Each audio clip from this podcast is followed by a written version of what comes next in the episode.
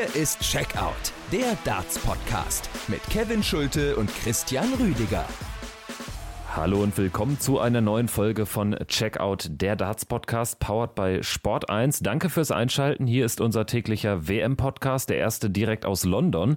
Der erste WM-Tag vor Ort liegt hinter uns. Mein Name ist Kevin Schulte und ich grüße meinen Namensvetter, Redakteur bei Daten.de. Ihr werdet ihn kennen, Kevin hier. Grüß dich. Ja, schön, dass wir das hier zusammen in London machen und schön, dass ich nach, ich, ich weiß gar nicht, wie lange Pause dann mal wieder hier dabei bin. Tatsächlich, ich freue mich sehr darüber. Wir sitzen hier direkt nebeneinander in deinem Hotelzimmer. Vielleicht ist die Akustik etwas anders, als ihr das gewohnt seid hier im Podcast. Es kommt dieser Tage aber auch nicht auf die Akustik an, sondern auf die Darts im Ali Pelli bei der WM 2024. Mittendrin statt nur dabei ist auch unser Motto. Das galt für uns heute eben ganz besonders. Kevin, freue mich sehr, dass du hier bist, dass wir miteinander sprechen. Danke fürs Einschalten an euch da draußen. Und ich würde mit einer besonderen Frage einsteigen, falls ihr kurz mitraten mitraten wollt. Wir lassen hier nach der Frage ganz bewusst ein paar Sekunden Stille. Drückt einfach auf Stopp, falls ihr die Antwort noch nicht hören wollt und selbst vielleicht noch ein bisschen in euch kehren möchtet. Und zwar folgendes.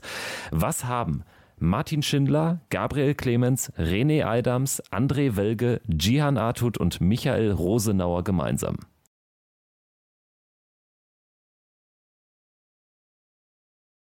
Ja, Martin hat sich heute in diesen Club dazugesellt, nämlich der Club von deutschen Spielern, die ein WM-Spiel in der Verlängerung verloren haben. Also ich, im Tiebreak, in der Two-Clear-Leg-Situation. Also angefangen mit Michael Rosenauer bei der WM 2008, wo er 4-6 im Entscheidungssatz gegen Mervyn King verliert. Welge hatte Matchstarts, Jihan Artut hatte Matchstarts, Gabriel Clemens hatte gegen Ratajski Matchstarts. Alles Leute, die eben in dieser Two-Clear-Leg-Situation waren, sie nicht für sich nutzen konnten. Und da ist Martin eben heute dazugekommen, als er gegen äh, jetzt, jetzt, jetzt musste Scott Williams. Williams, um Himmels Willen, der Tag war sehr lang. Scott Williams mit 2 zu 4 im äh, Entscheidungssatz sich dann halt dazugesellt hat. Der einzige, der in der Verlängerung sich durchsetzen konnte, war im Übrigen Max Hopp 2015 bei der WM 2015 gegen Mervyn King, wo er es, glaube ich, am Tag danach sogar auf die Titelseite einer deutschen Boulevardzeitung geschafft hat. Also das die einzige Ausnahme in dieser aus deutscher Dartsicht wirklich betrüblichen Statistik und Martin Schindler hat jetzt daran auch seinen Anteil. Es war ein ziemlich wildes Spiel, um jetzt schon mal reinzusteigen in die Analyse dieses Auftaktspiels in der dritten WM-Runde. Es war ein wildes Spiel, das toll beginnt aus deutscher Sicht und dann nimmt es ganz blöde Züge an. Scott Williams bringt plötzlich Emotion, viel Emotion in die Partie, macht äh, das Spiel zu einer regelrechten Schlacht und lässt sich am Ende noch zu einem Weltkriegsvergleich hin hinreißen, um das schon mal vorwegzunehmen. Aber lass uns erst beim Sportlichen bleiben. Martin gehört die Anfangsphase. Danach ist es Scott Williams, der die zweite Phase des Spiels bis zur letzten Pause dominiert und danach äh, wog es hin und her. Wie fällt dein Fazit aus? Ja, ich glaube, es war schon mehr drin für Martin. Es war, es war ein ordentliches Spiel, was er gemacht hat. Es gibt verschiedene, ganz verschiedene Phasen. Also er, er verliert den Faden, nachdem er 2-0 in Sätzen vorne war. Williams bringt sich rein, hat zwei wichtige Finishes, 146, 152. Martin spielt aber auch ein richtig schlechtes Entscheidungsleg, wo er den Anwurf hat und auf 3-1 stellen kann, trifft da mit 12 Darts kein Triple und da steht es halt 2-2. Dann ist er aber plötzlich wieder da, nimmt den Satz, den fünften Satz mit gegen die Darts, ist 3-2 vorne, und dann geht es aber wieder von vorne los. Williams kommt wieder zurück und also wahnsinnig hin und her gewogt. Martin fängt dann aber auch an, auf die Doppel federn zu lassen. Und im entscheidenden Satz, Williams, ja, zwei 90er Finishes gehabt, nacheinander. Martin hat aber auch in den drei, also drei von vier Legs, die er im Entscheidungssatz verliert, hat er, hat er immer einen Dart auf Doppel die waren teilweise auch richtig knapp. Also es ging da dann um Millimeter. Aber am Schluss war er halt dieser Situation, dieser Verlängerungssituation, diesem Publikum vielleicht auch nicht mehr richtig gewachsen. Ja, wir sahen es hin und her wogen und haben auch befürchtet zusammen, dass dieser Moment kommen kann, wo Martin dann doch keine Antwort mehr hat. Und das war dieses sechste Leg. Er liegt 3-2 zurück und findet die Scores nicht mehr. Williams wirft richtig gut getimt, die 180 stellt sich auf 36 und Martin schließt die Partie mit 15 Punkten, nicht mit einem, sondern mit drei Darts 15 Punkten eben ab. Am Ende muss man konstatieren, es war ein Spiel, wie wir es lieben. Natürlich jetzt aus deutscher Sicht ist es blöd gelaufen, aber es war so ein klassisches Spiel zweier etwa gleich äh, stark performender Akteure. Über, die, über den Satzmodus betrachtet konnte sich da jetzt auch keiner entscheidend absetzen. Es äh, gab dann eben diese verschiedenen Phasen im Duell. Martin hat dann ausgerechnet am Schluss eben keine Antwort mehr gefunden. Da ganz entscheidend sind eben diese, diese einzelnen Situationen, wo er ein Dart auf Doppel dann immer bekam, diesen Dart nicht nehmen konnte, während Scott Williams dann davon profitiert hat. Ansonsten, es gab ja diverse Momente, wo Martin das Spiel auch, ich meine, es war der sechste Satz, wo er es eigentlich zum 2-2 bringen muss in diesem Satz, vergibt drei Darts auf die Doppel 18 und hätte dann, wenn mich nicht alles täuscht, nochmal Anwurf gehabt. Scott Williams stand eben mehrfach sehr häufig vor diesem alles entscheidenden Leck zugunsten von Martin Schindler. Am Ende war es dann aber Scott Williams, der eben vorgelegt gelegt hat, immer auch im Entscheidungssatz, lag dann 3-2 vorne und der Druck äh, wurde dann nicht mehr standgehalten von Martin. Und ich finde eine Aussage aus der PK oder mehrere Aussagen aus der PK ziemlich spannend. Erstmal gut, dass er sich gestellt hat, sehr, sehr professionell, auch im Moment der Niederlage. Er war ja natürlich sehr niedergeschlagen, hat aber auf die Fragen ähm, gute Antworten gefunden und wir hören mal rein, was er sagt zum Fazit. Ich bin natürlich schon enttäuscht und ähm, es ärgert mich auch, es äh, tut mir auch weh, weil ähm, mir war klar, dass es heute eine gute Chance war, um auch weiterzukommen, aber ich muss auch ehrlicherweise sagen, so wie das ganze Spiel verlaufen ist, war das schon gefühlt auch ein Spiel gegen vielleicht Gervin Price, Michael van Gerven. Also da war immer, wenn ich ihm quasi Fragen gestellt habe, gut äh, Druck gemacht habe, hat er immer eine Antwort parat gehabt. Wir reden über einen Spieler, der außerhalb der Top 50 stand zum WM-Start und Martin hat äh, vorher selbst mehrfach betont, dass er froh ist, nicht gegen Danny Noppert spielen zu müssen, sondern gegen Scott Williams sich gute Chancen ausrechnet. Was glaubst du, meint er mit, das war ein gefühlten Match gegen MVG, gegen Price? Geht es um die Emotionen oder was meint er wohl? Mit Sicherheit haben die Emotionen eine Rolle gespielt. Äh, es fiel aber schon auch auf, dass, dass Williams auch spielerisch, hm, glaube ich, durchaus besser war, als ich das so im Laufe des Jahres erlebt habe. Also, dass er die Bühnensituation nutzen konnte, um da immer wieder auch Momente zu kreieren. Ähm, dennoch gab es, glaube ich, Situationen, in denen Martin ihn einfach früher auch schon kalt stellen kann, weil es gab dieses, was war es, 146er Finish, äh, was dir aber auch nicht viel bringt, wenn du dann danach das nicht bestätigen kannst und so weiter.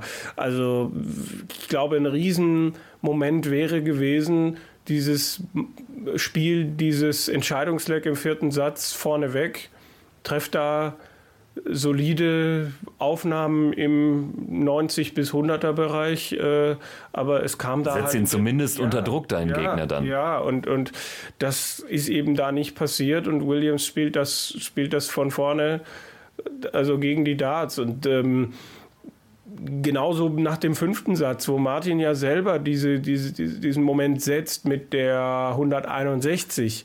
Aber dann kreiert auch Williams so einen Moment, soweit ich mich erinnern kann, im sechsten Satz steht es 1-1 und Williams spielt einen 12-Data mit 81er Finish, der Martin überhaupt in diese Situation gebracht hat, diese 3 auf 36 zu haben und zu wissen, wenn ich die nicht mache, dann, dann steht es hier doch wieder 3-3. Also ähm, das ist vielleicht auch gemeint. Ich denke, es war ein Gegner, der nie aufgegeben hat, ein Gegner, der gekämpft hat, ein Gegner, der es dann durchaus auch geschafft hat, in gewissen Situationen das zu machen. Und der im, im siebten Satz war halt eher derjenige, der die Akzente gesetzt hat.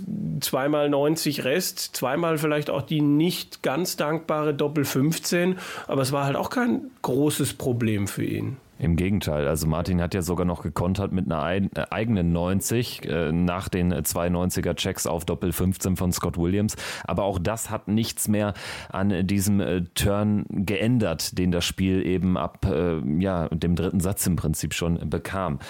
Was kann sich Martin also konkret vorwerfen? Am Ende sind es die kleinen Momente, sagt er. Der eine Pfeiler am Draht, die drei verpassten Doppel-18-Versuche werden von ihm aber explizit auf, auf Nachfrage hin nochmal herausgehoben. Also ich glaube, äh, vom Spielverlauf her hätte das Spiel auf jeden Fall in beide Richtungen kippen können. Ähm, was ich mir vorwerfen kann, sind einmal die 36 äh, Punkte Rest. Ich glaube, ich ein bisschen zu überstürzt angegangen bin, aber ich hatte auch fairerweise so ein ähm, gutes Gefühl darauf, wo ich mir sicher war, ich nehme die jetzt mit und dann äh, hätte ich auch den Anwurf gehabt und ja, die waren, ich glaube, ziemlich knapp allesamt, aber ja, knapp vorbei ist halt auch daneben.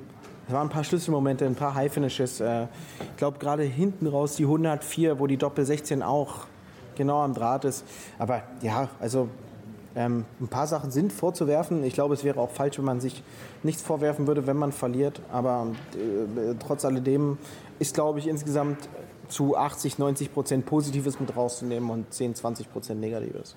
Ich finde das gut, wie Martin diese Sachen angeht. Also, dass er es schafft, positive Dinge rauszuziehen und dass das bei ihm auch nicht, nicht, nicht nur so ein Gequatsche ist, sondern dass man schon den Eindruck hat, er, er, er schafft das. Er entwickelt sich weiter. Es ist vielleicht für manch einen, sind das nicht, sind die Schritte nicht groß genug, aber er, ich glaube, er geht sie. In der Tat, also ich habe es ja auch schon betont, dass es äh, gut ist, wie reflektiert er nach so einem Spiel schon darüber sprechen kann. Also anders als Gabriel Clemens, um das vorwegzunehmen, der eben fernab der Pflichtinterviews äh, keine äh, Statements mehr gegeben hat nach einer Niederlage, die jetzt ja objektiv betrachtet deutlich weniger bitter ist, weil sie eben deutlicher zustande kam gegen Dave Chisnell als dieses 3 zu 4 in den Sätzen von Martin gegen Scott Williams, aber das nur am Rande.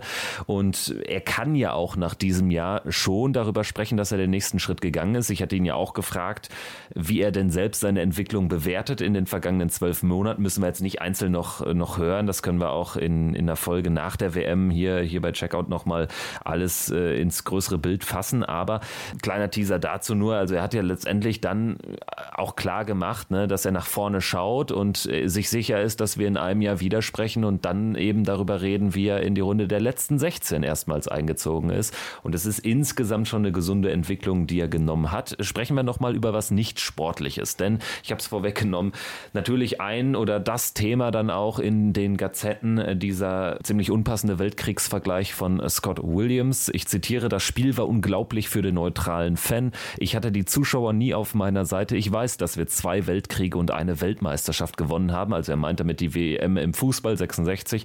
Aber hier waren so viele Deutsche. Alles, was ich hören konnte, waren diese Jungs. Oh, was für ein Spiel. Es war die erste Reaktion on stage, also im Interview mit äh, Sky Sports. Er hat sich danach auch bei X, wir kennen es als Twitter, hat sich da entschuldigt mit einem Statement und hat gesagt, er wollte da keine Gefühle verletzen. Das nehme ich ihn auch absolut ab, ne? Und dass es in der Hitze des Gefechts entstanden sei. Aber darüber hinaus hat dieses Spiel ja insofern Geschmäckler, als dass Martin ja auch not amused war hinterher auf der PK. Also man hat so ein bisschen durchscheinen hören, dass er gesagt hat, zum Beispiel, er fand es, e, fand es eben nicht gut, äh, dass er die Zuschauer noch dazu angestachelt hat. Also wie hast du es wahrgenommen hinterher, Martin, in Bezug auf äh, Publikum und dieses Thema? Ja, ich glaube, es ist nicht so oft der Fall, dass Martin zu sowas Stellung nimmt. Also ich glaube, dann hat es ihn, dann war es wirklich eine Geschichte, die er wahrgenommen hat, die ihn geärgert hat und äh, es ist dann auch eine Geschichte, wo ich dann so denke, hey, ich, ich bin schon auch der Freund davon zu sagen, ihr habt beide drei Darts in der Hand und schaut doch einfach mal, dass, dass, dass ihr das damit geregelt kriegt. Und es ist ein toller Sport, den ihr da bietet und, und so weiter. Und auf der anderen Seite, er sagt irgendwie, dass, dass er nur die Deutschen gehört hat, aber hat dann ja selber eigentlich den englischen Teil des Publikums ja auch angefeuert, die dann ja auch reagiert haben. Es war schon auch spannend zu verfolgen in der Media Viewing Area da in der Halle, wie das äh, stimmungstechnisch gekippt ist. Also am Anfang hat man viel nur die Deutschen gehört und so ab dem dritten, spätestens dem vierten Satz kam da so eine Wucht zurück. Also es war dann schon irgendwann mehr dieses Deutschland gegen England und das hat Williams auch äh, befeuert und versucht zu seinem Vorteil zu nutzen. Tja, es ist ich, ich kann verstehen, dass Martin sagt, hey, wieso spielen wir nicht einfach nur Dart gegeneinander? Ähm, Williams, wo ich dann auch denke, Mensch, wenn das am Ende nach hinten losgeht, dann kann man das vielleicht auch an sowas festmachen. Wir hören auch da nochmal in einen zusammenfassenden Ton von Martin rein zum Thema Zuschauer. Ich meine, ich nehme es den englischen Fans nicht übel. Äh, die sind hier in England, da spielt ein Engländer gegen Deutschen, dass die natürlich für ihren Landsmann sind. Das ist ähm, glaube ich, eine ganz normale Sache. Das ist in Deutschland auch nicht anders herum.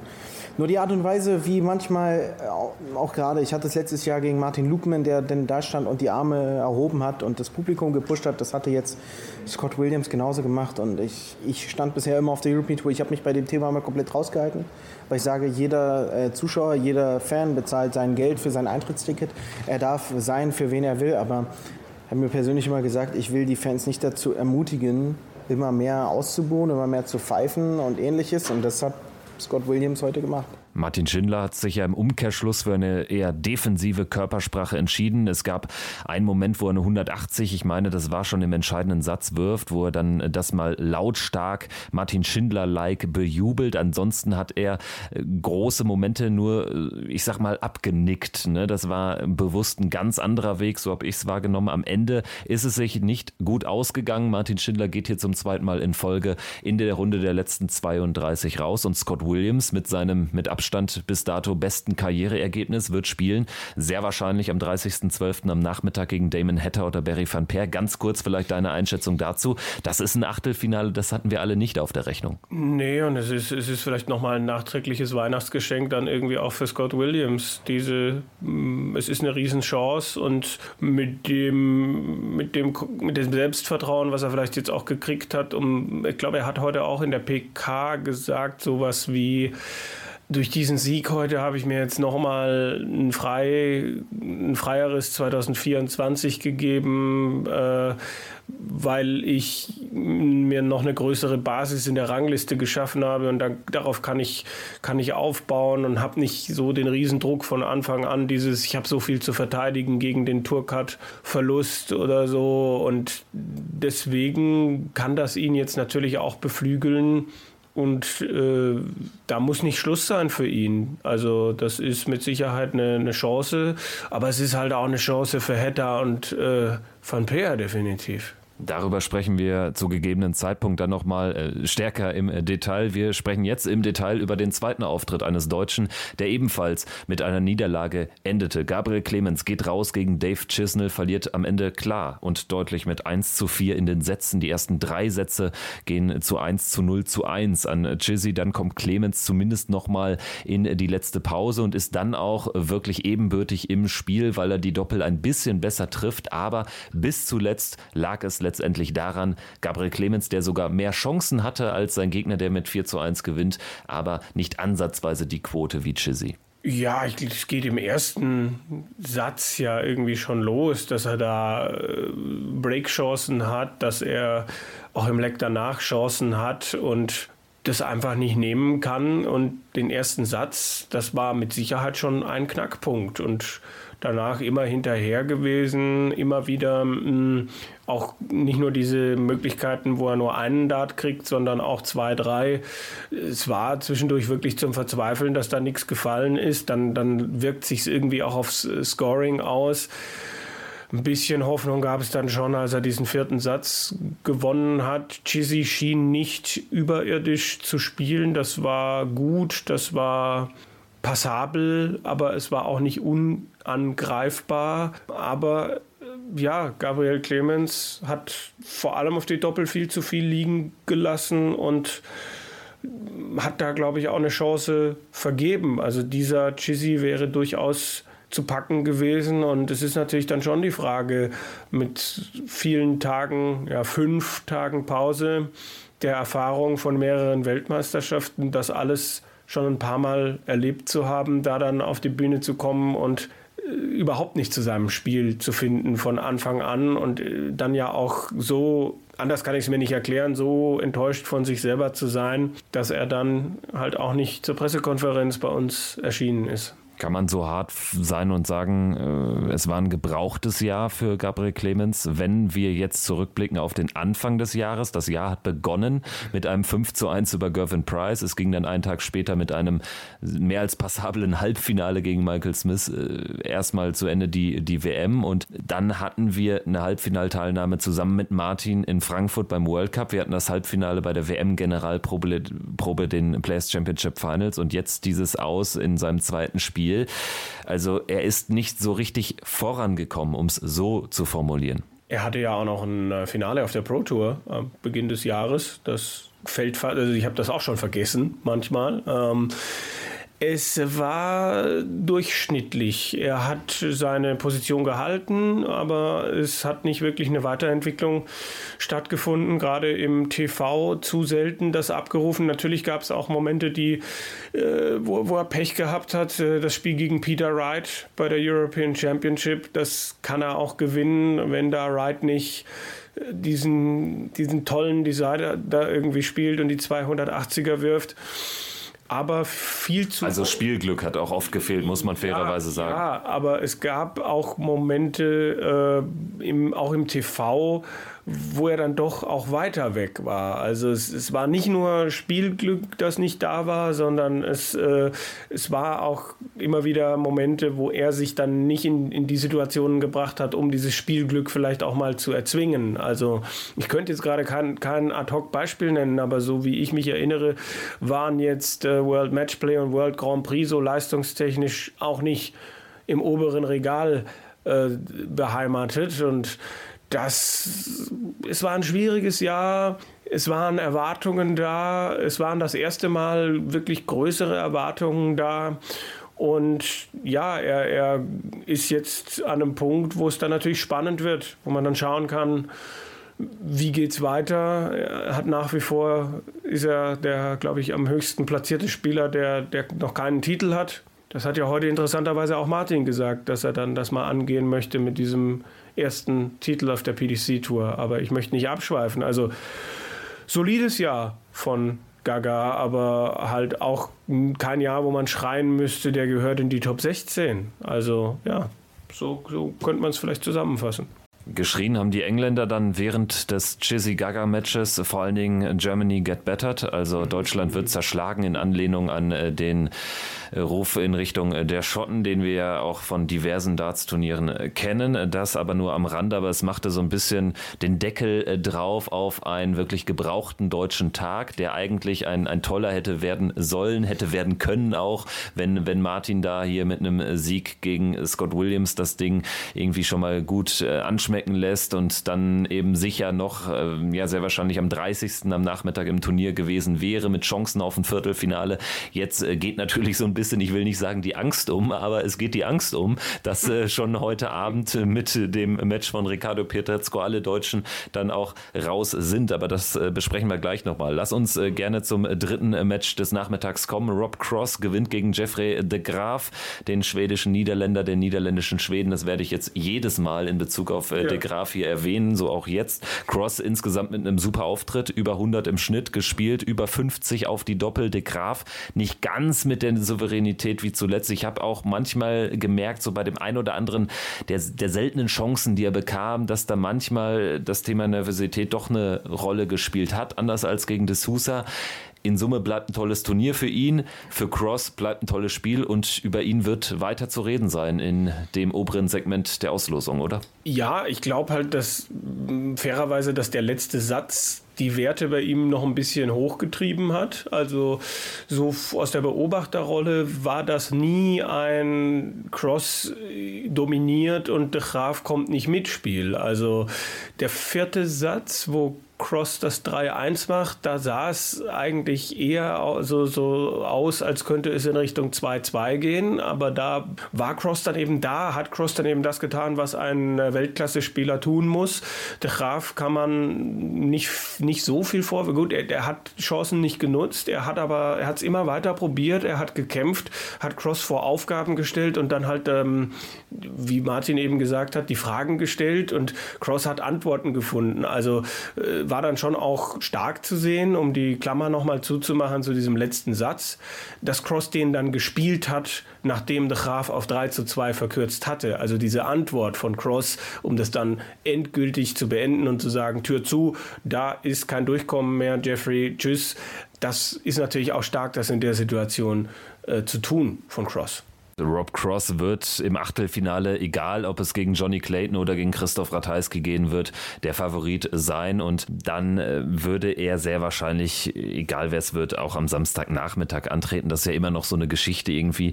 Also bei Rob Cross redet man gefühlt einfach wirklich gar nicht über das Thema Evening Session. Also er bleibt immer noch so ein, so ein bisschen jemand, der so im Schatten der Topstars da agiert, agieren kann vielleicht aus, äh, vielleicht auch, ist ja auch nicht die allerschlechteste Position, wenn man es mal anders betrachtet.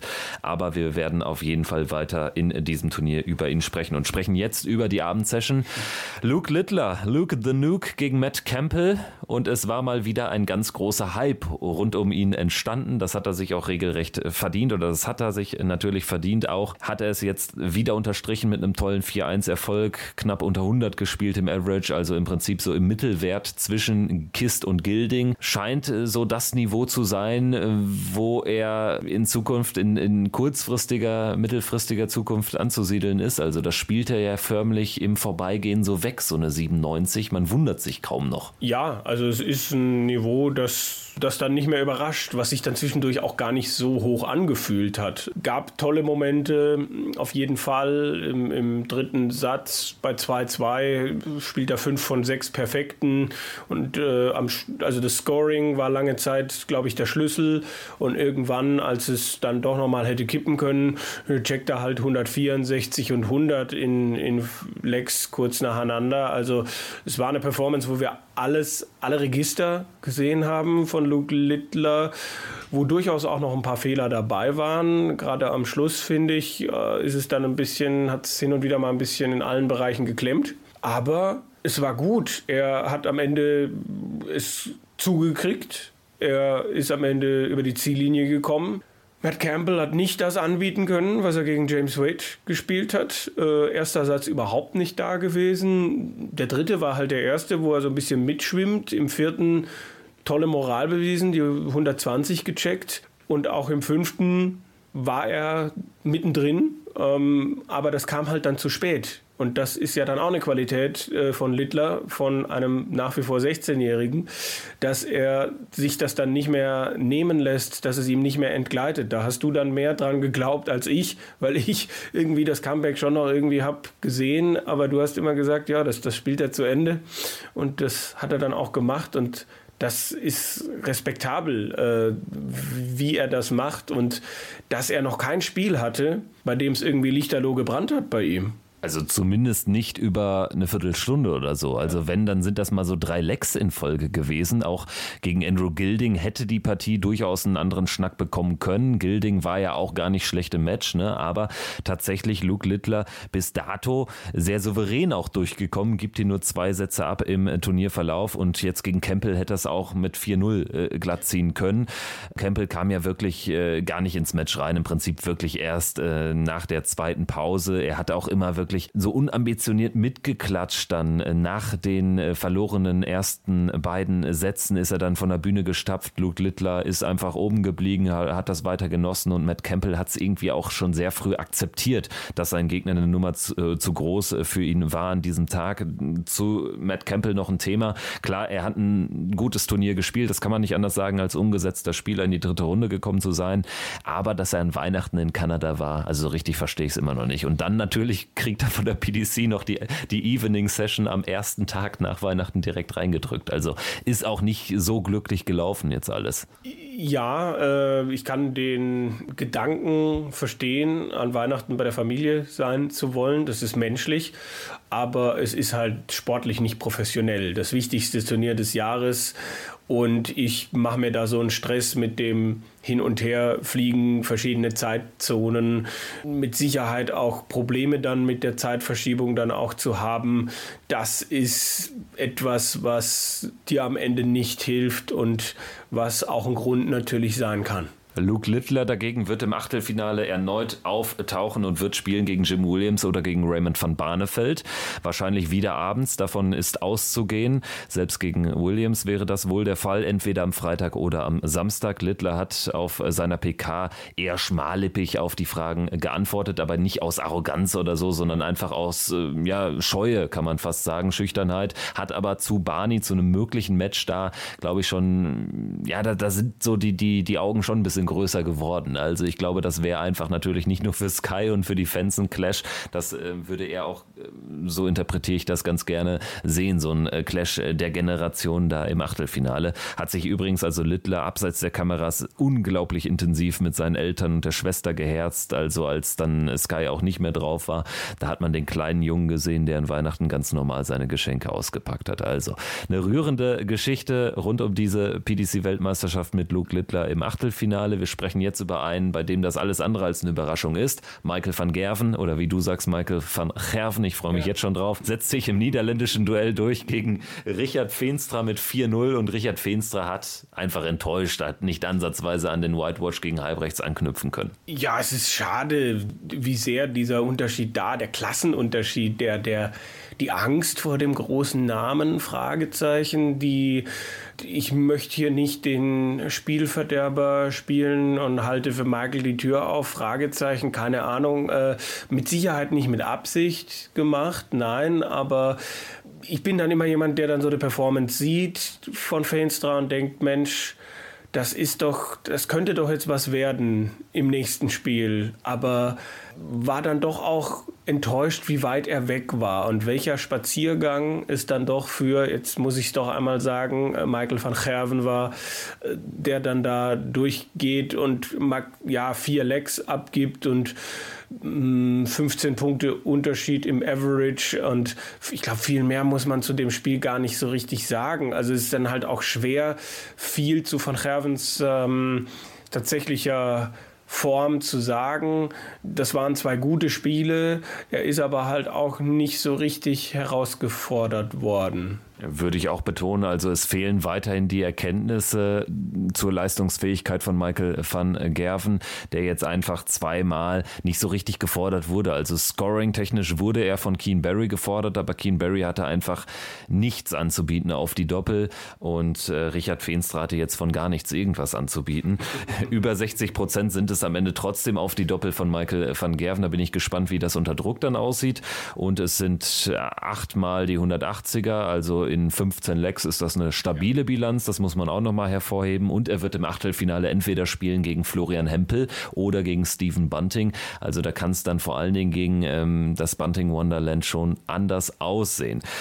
Sprechen wir über, den, über die letzte Partie des Abends. Michael Smith gegen Madas Rasma 4 zu 1. Auch hier ließ es sich deutlich an, war allerdings alles andere als deutlich. Also hier müssen wir auch mal wieder über den deutlichen Außenseiter sprechen.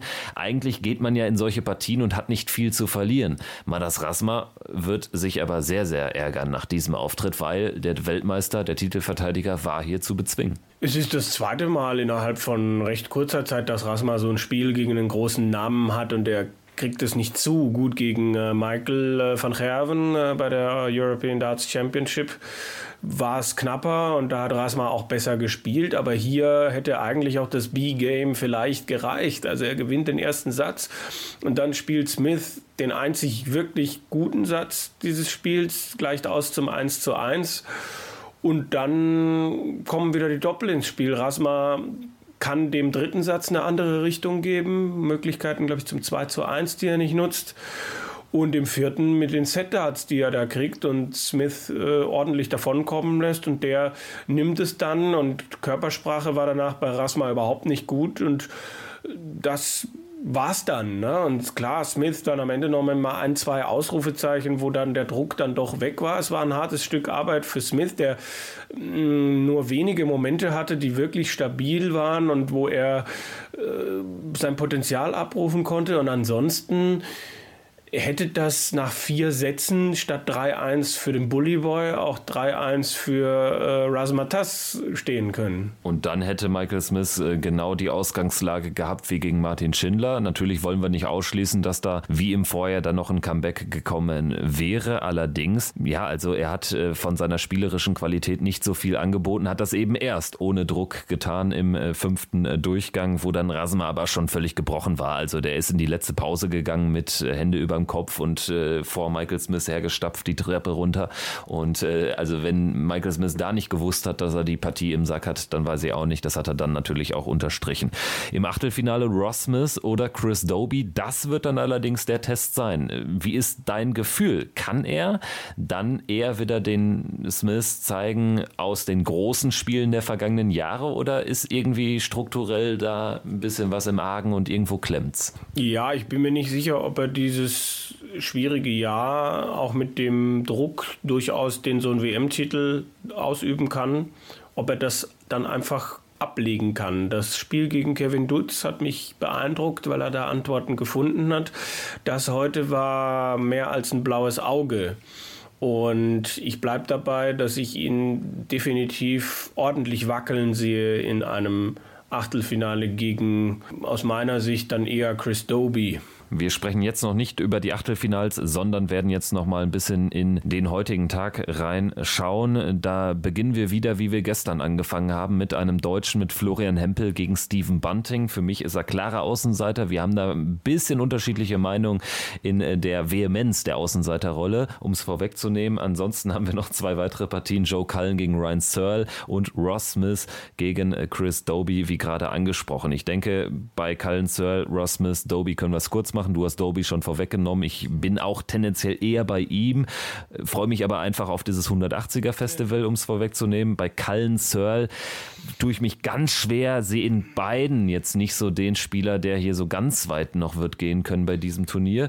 Wie siehst du es ganz kurz, bevor wir über Hempel sprechen? Für mich hat Searle ein bisschen mehr noch das Potenzial, dass ich sage, ich habe von dem noch nicht alles gesehen und glaube, dass wir das gegen Kallen sehen könnten und Hempel gegen Bunting. Also du ja. glaubst ja so ähm, doch ein bisschen stärker an Flo. Ne? Also ich sehe irgendwie, ich bin vielleicht auch ein bisschen zu sehr Bunting gehypt. Ich bin vielleicht so ein bisschen Bunting mental, würden ja. die Engländer sagen. Ja, ich, ich ähm, brauche vielleicht noch so diesen letzten Beweis, dass Bunting wirklich jetzt, dass, dass es wirklich jetzt ein Bunting, weiß ich nicht, 2.0 ist. Das ist so oft heraufbeschworen worden. Ich sehe die Entwicklung, ich sehe den, den Schritt mit der Gewichtserhöhung bei den Darts. Ich sehe, mm, dass er, glaube ich, auch mental daran glaubt und macht und tut.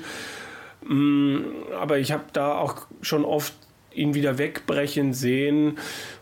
Es ist aber natürlich die Frage auch, welcher Florian Hempel da auf der Bühne steht. Mm, weil in seinen ersten beiden Partien hat Flo immer Phasen gehabt, in denen es nicht funktioniert hat. Und bislang hatte er keinen Gegner, der das gnadenlos von Anfang bis Ende bestraft hat. Wenn ein Dimitri das nutzt, dann geht das 3-0 oder 3-1 für Dimitri aus. Und Bunting, glaube ich, wird diese, diese Momente, wenn Flo die hätte, bestrafen. Also er braucht ein relativ, also er ist jetzt die Frage, ob ich jetzt sage, ne, das, was er da am Schluss gegen Dimitri gespielt hat, das, das ist natürlich riesig gewesen. Er braucht einen, einen konstant guten Auftritt. Und ich glaube, dann kann auch der Moment kommen, wo Bunting anfängt nachzudenken. Und dann sehe ich ihn vielleicht auch taumeln. Aber wenn ich tippen muss, dann tippe ich schon auch auf Steven. Ich tippe auch auf Steven und zwar habe ich Flo in solchen Spielen schon lange nicht mehr gut gesehen, also wo er eben diesen Druck nicht hatte. Er hatte jetzt natürlich auch das gesamte letzte Halbjahr den Druck und je äh, unwahrscheinlicher seine WM-Teilnahme wurde, desto besser ist er eigentlich geworden. Hat dann natürlich diesen Tourkartendruck mit zur WM genommen. Da kann er noch so oft sagen, dass er das nicht im Hinterkopf hat. Aber natürlich wirst du das, er weiß es ja auch. Er geht in dieses Turnier rein, weiß, jede Partie könnte die letzte sein und könnte Q-School bedeuten. Von diesem Druck ist er jetzt weg er spielt jetzt im Prinzip darum, was Scott Williams sagt, so nach dem Motto, ja, um sich ein ruhigeres 2024 zu schaffen. Ich habe bei ihm nur immer das Gefühl, er ist so der absolute Big-Time-Player und ähm, wenn da nicht äh, der ganz große Druck auf den Schultern lastet, dann wird es eher schwierig. Lasse mich gerne eines Besseren belehren. Vielleicht reicht ja auch der Moment zum zweiten Mal in seiner Karriere, so ein Drittrundenspiel zu haben nach Weihnachten hier äh, bei der WM, um äh, da die besten Pfeile ans Board oder ins Board zu bringen. Wir haben noch einen weiteren Deutschen dann in der Abendsession. Zweites Spiel, Ricardo Pietrezco gegen Luke Humphreys. Auch da bin ich sehr gespannt auf deine Einschätzung. Gibt es eine Chance für Ricardo gegen den Top-Favoriten? Ja, wenn Ricardo so weitermacht, wenn er so unbekümmert weitermacht, wenn er nicht anfängt, irgendwie groß nachzudenken. Und das, äh, so schätze ich Ricardo ein, so schätze ich sein Mindset ein. Der wird, äh, wird Humphreys beschäftigen. Und dann gibt es eine Chance. Und dann ist natürlich die Frage, welcher Humphreys ist da auf der Bühne? Der, der irgendwie im ersten Spiel von den äh, Geschenken seines äh, ich weiß gar nicht, Teamkollegen, die, die haben doch irgendwie, sind doch irgendwie. Sein ehemaliger Doppelpartner, ja, Lee Evans. Also da ist dann halt auch die Frage, ob, ob Lee da dem Luke nicht so richtig im Weg steht. Also hier, finde ich, darf man das dann schon auch mal ähm, zumindest ins Gespräch bringen. Ähm, bin mir sicher, dass da keine Absprachen da waren, aber dass das für Lee, glaube ich, auch echt schwer war. Ähm, ja, es ist halt die Frage, welchen Luke Humphreys sehen wir, wenn er, wenn er das spielt, was er in diesen magischen 49 Tagen gespielt hat, dann wird es für Ricardo, glaube ich, schon auch schwer. Aber Ricardo hat auf beeindruckende Art und Weise auch während der WM ein paar Mal schon gezeigt, was er spielen kann. Also es ist wichtig, gut reinzukommen. Gegen Humphreys wird so ein Comeback, wie wir es schon mehrfach in der WM gesehen haben, glaube ich, total schwer. Wenn der erstmal in seiner Schiene ist, da darfst du ihn nicht reinkommen lassen. Dann hat Ricardo eine Chance, wenn er von Anfang an das spielt, was er spielen kann, die Unbekümmertheit, einfach sein Ding macht, sich vielleicht auch nicht von irgendwelchen Dingen im Publikum äh, schütteln lässt. Und äh, ja, dann, dann kann er Humphreys vielleicht auch bei dem halten, bei dem, ja, ich, ich finde den Schalter nicht, bei diesem, was er bislang im ersten WM-Spiel uns eigentlich gezeigt hat. Ja, meiner Einschätzung nach äh, kommt es darauf an, welches Grundniveau Humphreys wird spielen können. Wird er das zeigen äh, von seinem Auftaktspiel, dann ist der Sieg mehr als drin. Dann wird es Ricardo auch machen spielt Humphreys das, was er in den magischen 49 Tagen, wie du so schön sagst, äh, gespielt hast, dann hat kaum jemand überhaupt eine Chance. In diesen Runden der WM wird er sich dazwischen einpendeln, gibt es zumindest eine kleine Chance für Ricardo, wenn er das Timing findet, wenn er so, einen, so einen passablen Scoring Average äh, hat, der ihn so zumindest mit einer, mit einer 50% Doppelquote wieder in den hohen 90er Bereich bringt, dann kann das über ein Timing auch ein Humphreys, der 103 spielt oder so, gefährlich werden. Also eine kleine Chance ist da. Für meine Begriffe ist sie sogar größer als äh, bei Hempel am Nachmittag. Ja. Ne? Also da habe ich dich jetzt offenbar doch noch überzeugt, ja. hier zu später Stunde oder zu früher Stunde, je nachdem, äh, wie man will. Ich würde sagen, wir machen das Ding jetzt auch rund und sprechen ja. noch über die zwei äh, Partien ohne deutsche Beteiligung am Abend. Es beginnt mit Gervin Price, natürlich auch eine Ansetzung für ihn. Ich weiß nicht, ob die ihm so schmeckt, direkt im ersten Spiel. Kann man positiv wie negativ sehen. Gegen Brandon Dolan. Das haben wir schon mal über eine lange Distanz gesehen. Müsste vor zwei Jahren gewesen sein. Da war es ein 4-3. Da, wo er Weltmeister geworden ist, das müsste ja mittlerweile sogar drei Jahre her sein. Da, wo Dolan dann, glaube ich, auch Darts hatte, um, ich weiß gar nicht mehr was auszulösen. Aber ja, es äh, war ein Spiel, was durchaus auch kippen hätte können, wenn mich nicht alles täuscht, ja. Aber in diesem Jahr Price Dolan, also. Ja, nein, das, das Price für mich stabil, Price für mich irgendwie auch auf einer Mission, die nach diesem für ihn mit Sicherheit enttäuschenden 2023 jetzt so richtig äh, es allen zu zeigen und da wird ihn Dolan nicht hindern können. Bin mir nicht sicher, ob es ein 4-0 wird. Dolan kann da seinen Part spielen aber er wird Price nicht umwerfen. Es ist definitiv die größere Favoritenrolle die Price hat als Luke Humphreys ja. dann im Spiel gegen Ricardo. Letztes Spiel, Daryl Gurney Favorit gegen Ricky Evans. Ja. Da sind wir uns sicher einig. Ich bin sehr gespannt auf den Ricky Evans, den wir da sehen. Ob wir den Ricky Evans aus dem Espinel-Match im Ansatz sehen werden, weil dann hat er auch hier eine Chance, oder ob er das nicht wird halten können. Ich tendiere eher zu letzterem. Ja, es, man kann jetzt das von zwei Seiten sehen. Einmal äh, dieses Match gegen Espinel hat bei Evans was freigesetzt oder es war ein Ausreißer. Und es gibt vielleicht noch eine dritte Seite. Er hat äh, jetzt über die Tage irgendwie viel nachdenken können und äh, sieht natürlich jetzt auch die Chance, die er hat und es ist alles zu viel. Also ich kann mir nicht so richtig vorstellen, dass das so dieses, dass, dass jetzt bei ihm plötzlich ein Schalter umgelegt worden ist. Das kann ich mir nicht so richtig vorstellen. Gurney sehe ich vorne, aber auch bei Gurney bin ich mir nicht so sicher, wie stabil der ist. Das könnte halt auch ein Spiel sein, wo beide Fehler machen und am Ende geht es halt darum, wer weniger Fehler macht. Aber Gefühl geht auch bei mir zu hm, 4 zu 2 Gurney. Würde ich auch äh, tendenziell mitgehen. Also Daryl Gurney hat mir extrem gut gefallen.